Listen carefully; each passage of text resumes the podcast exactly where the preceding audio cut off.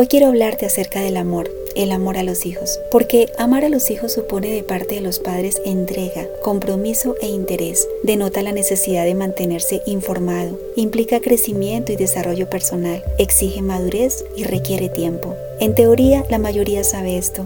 En la práctica, no siempre se evidencia el amor. En el camino de la crianza, a menudo el amor se confunde con permisividad, con sobreprotección, con darles a los hijos todas las comodidades y los lujos posibles, con decirles a cada momento en cualquier lugar te amo, con mandarles besos en público, o con nunca permitirles llorar, con nunca permitirles algo de frustración, con nunca permitirles que expresen tristeza, etc. Algunos padres expresan que aman a sus hijos porque les hacen las tareas, porque les lavan la ropa, porque siempre salen los fines de semana, porque los llevan a vacacionar cada tres o seis meses. Y si bien algunas de estas cosas denotan cuidado, cariño, interés, la mayoría de ellas limitan y hasta tergiversan la esencia del amor paterno y del amor materno. Hoy te recuerdo que el amor es sufrido. Cuando comprendes esto como padre o como madre, te sobrepones a todas las situaciones que suceden en la cotidianidad de la crianza, desde los virus y las fiebres de tu hijo en una sala de urgencias hasta las malas decisiones que ellos toman con sus amigos cuando van creciendo. Es maravilloso observar a un padre o una madre que, en lugar de ser distante, rencoroso, sarcástico, se apresura a perdonar, a conversar, a escuchar, a apoyar, a cuidar y en algunas ocasiones a callar por simple prudencia. El amor es sufrido porque sobrepasa toda irresponsabilidad, todo abandono, todo temor, toda impaciencia e inmadurez personal. Desafía a mejorar cada día como ser humano y como persona. Recuerda que comienzas a ser padre cuando concibes a tu hijo, pero aprendes a hacerlo pacientemente cuando tu hijo crece. El amor también es benigno. Como padre o madre puedes y debes ser siempre bueno con tus hijos. Debes tener objetivos educativos claros. ¿Qué clase de hombre o de mujer quieres que sea tu hijo o hija cuando crezca? La respuesta a esta pregunta direcciona la crianza en su cotidianidad en cuanto a la forma de disciplinar, de corregir, de motivar, de estimularlos, de comunicar, de quererlos. El amor no tiene tampoco envidia. Padre y madre no compiten entre sí, se complementan en su ejercicio diario. Cada uno tiene su rol definido, lo han hablado de acuerdo a su dinámica familiar. Cada uno tiene sus responsabilidades. No se trata de cuál trabaja más, de cuál hace más. Simplemente se trata de que cada uno hace lo que le corresponde. Cada uno tiene responsabilidades físicas, materiales, pero también tiene responsabilidades emocionales, afectivas y espirituales. Un papá y una mamá nunca deberían expresar mezquindad a sus hijos, tampoco humillarlos, denigrarlos, invalidarlos, sino por el contrario, como mamá y papá,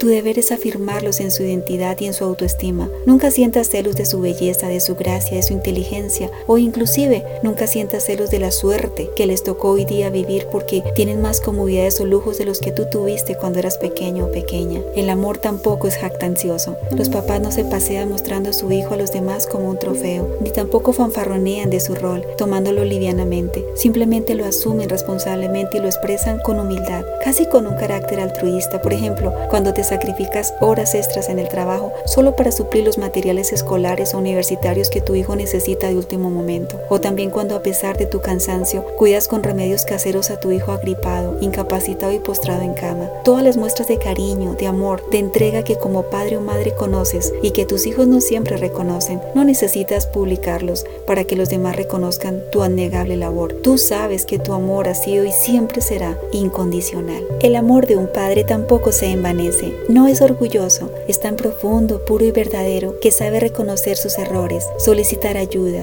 aceptar buenos consejos, corregir pautas incorrectas de crianza, modelar buenas virtudes y valores e inclusive pedir disculpas y perdón cuando se ha equivocado.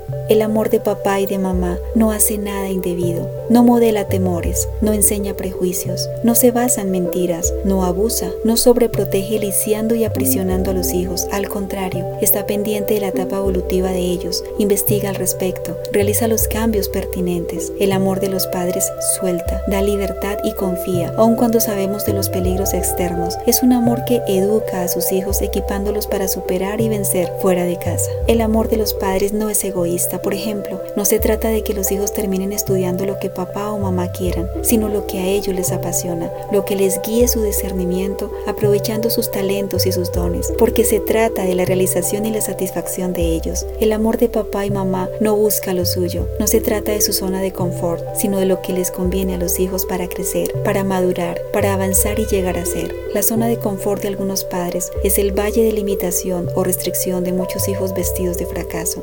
El amor de los padres no se irrita y no guarda rencor. No es un amor vengativo que niega la paternidad cuando los hijos fallan o cuando se equivocan e inclusive cuando decepcionan. Un hijo no deja de ser hijo solo porque un padre dice que no lo es. Siempre lo será de hecho. La distinción para ambos es naturalmente vitalicia. Detrás de muchas conductas irritadas de rencor y amargura de algunos padres, solo se percibe dolor profundo por decepción y lógicamente falta de perdón. El amor de papá y de mamá no se goza con las injusticias, sino que se goza de la verdad. Es un amor transparente, limpio, fresco que se renueva cada día. Es un amor comprometido, real, presente, que supera todas las circunstancias y las vicisitudes diarias y penosas que a veces se tienen que atravesar. Los padres que asumen su rol son capaces de sufrirlo todo por sus hijos. Siempre tienen la esperanza de un mejor mañana para ellos. Hoy quiero inspirarte a ser un papá o una mamá resiliente, fuerte, que soportas todo por el bien de tus hijos, que siempre estás presente y nunca ausente, que siempre generas firmeza y seguridad en tus hijos y no lo contrario. Te invito a que hables con fe, con esperanza, con optimismo. Cría a tus hijos de la mejor manera, cree lo mejor y dale honor y honra a tu rol de papá, a tu rol de mamá, porque nunca debes olvidar